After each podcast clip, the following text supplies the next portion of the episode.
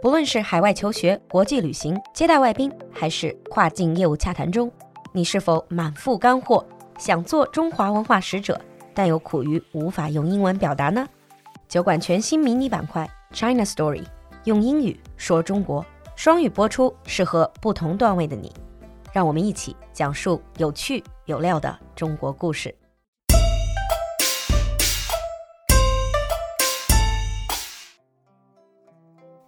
Hi everyone, and welcome back to China Story. 欢迎回来我们的特别板块，用英语说中国。I think most of us are out of the holiday mode and are now back to school or back to work. 相信绝大多数的人现在都已经重新回到了工作学习的轨道。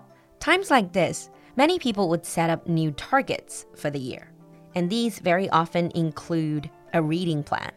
I know I have set myself a reading plan for the year. So today's topic has something to do with reading.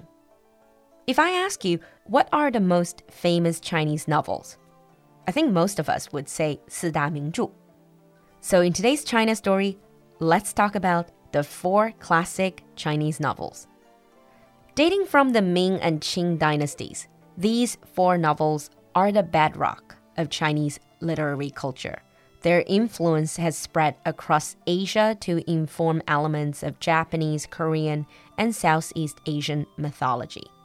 说到四大名着，可以说是中国文化里重要的里程碑和基石。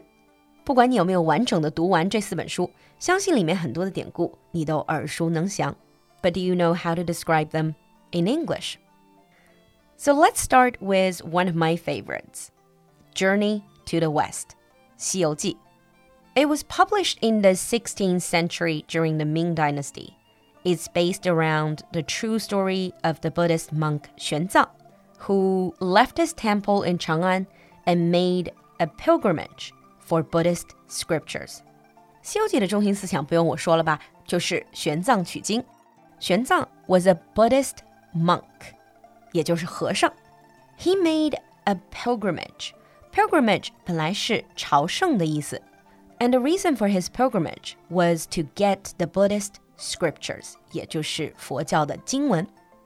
For this, he traveled across the western regions of China through Central Asia, eventually reaching India. As one of the most famous Chinese stories, Journey to the West is a colorful collection of adventures and strategies, with the team overcoming an impressive total of 81 trials and dangers. 一路上，他们是经历了九九八十一难 （eighty-one trials and dangers）。Although the framework of the story is based on Buddhism, the novel draws on Taoism as well as Chinese folktales and mythology to create its fantastical cast of characters and creatures. 虽然取的是佛教真经，但是整个故事里面不只有佛教，还有道教、 包括中国的民间传说、神话等等各种各样的文化元素。On the way, they met so many different characters, and these characters include various gods, immortals, demons, and a variety of animal spirits who assume human form.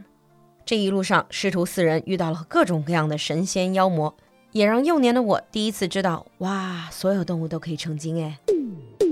animal spirits who assume human form.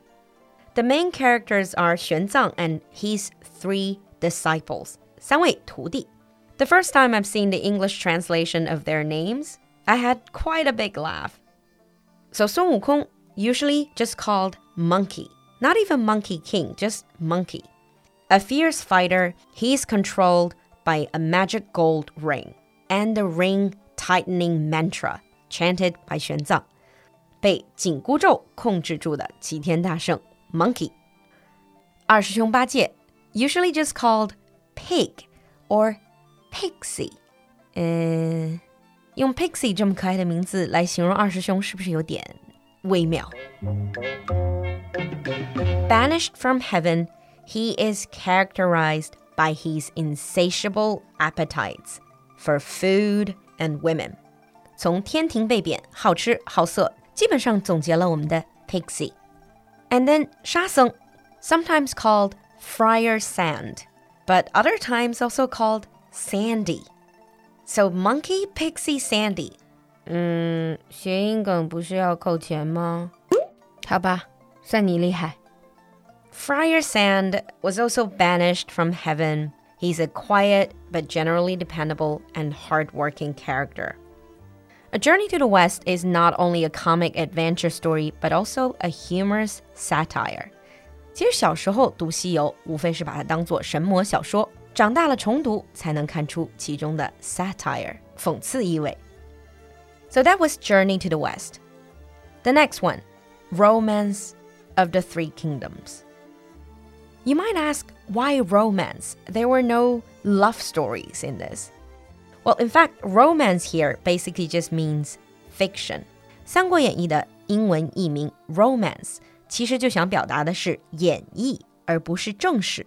Either way, it sounds a bit strange now. So this is a historical novel published in the late 1300s. But the story was set around 169 AD. It is about the lives and struggles of rulers, so people who rule kingdoms, and wars at the end of the Han Dynasty and in the Three Kingdoms period.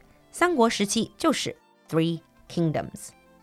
So the Han Dynasty had broken up into three big rival kingdoms that fought continuously and viciously. Merging legend, history, and myth, the novel follows hundreds of characters centered around the three power blocks, 三个权力阵营. and the three power blocks eventually formed the states of Cao Wei, Shu Han, and Eastern Wu. The book puts a special emphasis on the two famous historical rulers, Liu Bei and Cao Cao, who were constantly fighting against each other. Even if you haven't read the entire book, I'm sure you know the famous opening lines The empire, long divided, must unite. Long united, must divide. 话说天下大势，分久必合，合久必分。very philosophical. And then moving on to Water Margin, 水浒传. Perhaps the most well known translation would be Water Margin, although there are many different names. For example, Outlaws of the Marsh.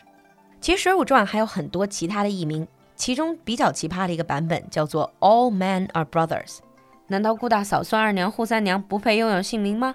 嗯嗯。being the earliest of the four, Water Margin is the story of 108 outlaws and vagabonds. 它讲的是梁山的一百零八位好汉，英文这里把他们叫做 outlaws，就是法外之徒；vagabonds 是流浪汉。其实想想也对， 这里面有自愿加入，也有因为犯了罪被逼上梁山的。And they formed a sizable army and were later on offered amnesty and enlisted by the government to fight foreign invaders. Being offered amnesty and enlisted by the government, so basically the government was saying to them, even though you've committed crime, but we will not punish you and we need you to fight for us. 也就是中文里说的招安. The book is based loosely on real-life rebel Song Jiang, who led an uprising in the early 12th century. The story is often compared to the story of Robin Hood in the English context. 水浒传在英文里经常会被用来和侠盗罗宾汉做比较。Water Margin is full of folklore and cultural history, as well as intriguing portrayals of numerous characters from all walks of life.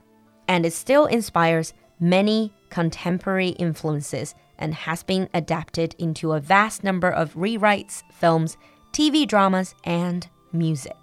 一直到现在，我们还能在各种各样的文艺作品里看到《水浒》的影子。And talking about portraying numerous characters, now we come to the last of the four, Dream of the Red Chamber, 红楼梦, sometimes also called the Story of the Stone. 中文里也有石头记一说。Written in the mid 18th century during the Qing dynasty, Dream of the Red Chamber is a semi autobiographical work. and it focuses on the financial and moral decay of author Cao Xueqin's family and by extension the Qing dynasty. 它见证的是曹雪芹自己的家族 乃至清朝的衰落。Because Dream of the Red Chamber has such a unique style, it has actually inspired an academic field of its own called Redology. 人们对《红楼梦》的研究热度经久不衰，甚至创造了 Redology 红学。which is still a thriving academic subject in China. The novel offers an incredibly detailed description of the life of 18th century Chinese aristocracy. 它非常细致地描述了18世纪中国贵族的生活方式，giving readers an insight into the religious, social, and political world of upper class China as well as a wide variety of aspects of Chinese culture from medicine to mythology and art. 里面也蕴含了当时中国社会文化的方方面面。So that was a very brief introduction of the four classic novels. They're the most read, studied, and adapted works of pre-modern Chinese fiction. As with Dante or Shakespeare in Europe, they constantly provide Chinese culture and arts with fresh insights and inspirations，就和欧洲文化里的但丁和莎士比亚一样，我们的四大名着到今天也不断为我们的文化艺术注入了无限的新灵感。And that ends today's China story。在每期用英语说中国这个特别板块结尾， 我们都会给大家一个小小的问题，一个展示自己的舞台。本期的问题是：如果让你来翻译四大名著的书名，你会有什么奇思妙想呢？期待你的留言和翻译，你的舞台等着你来。我们下期见。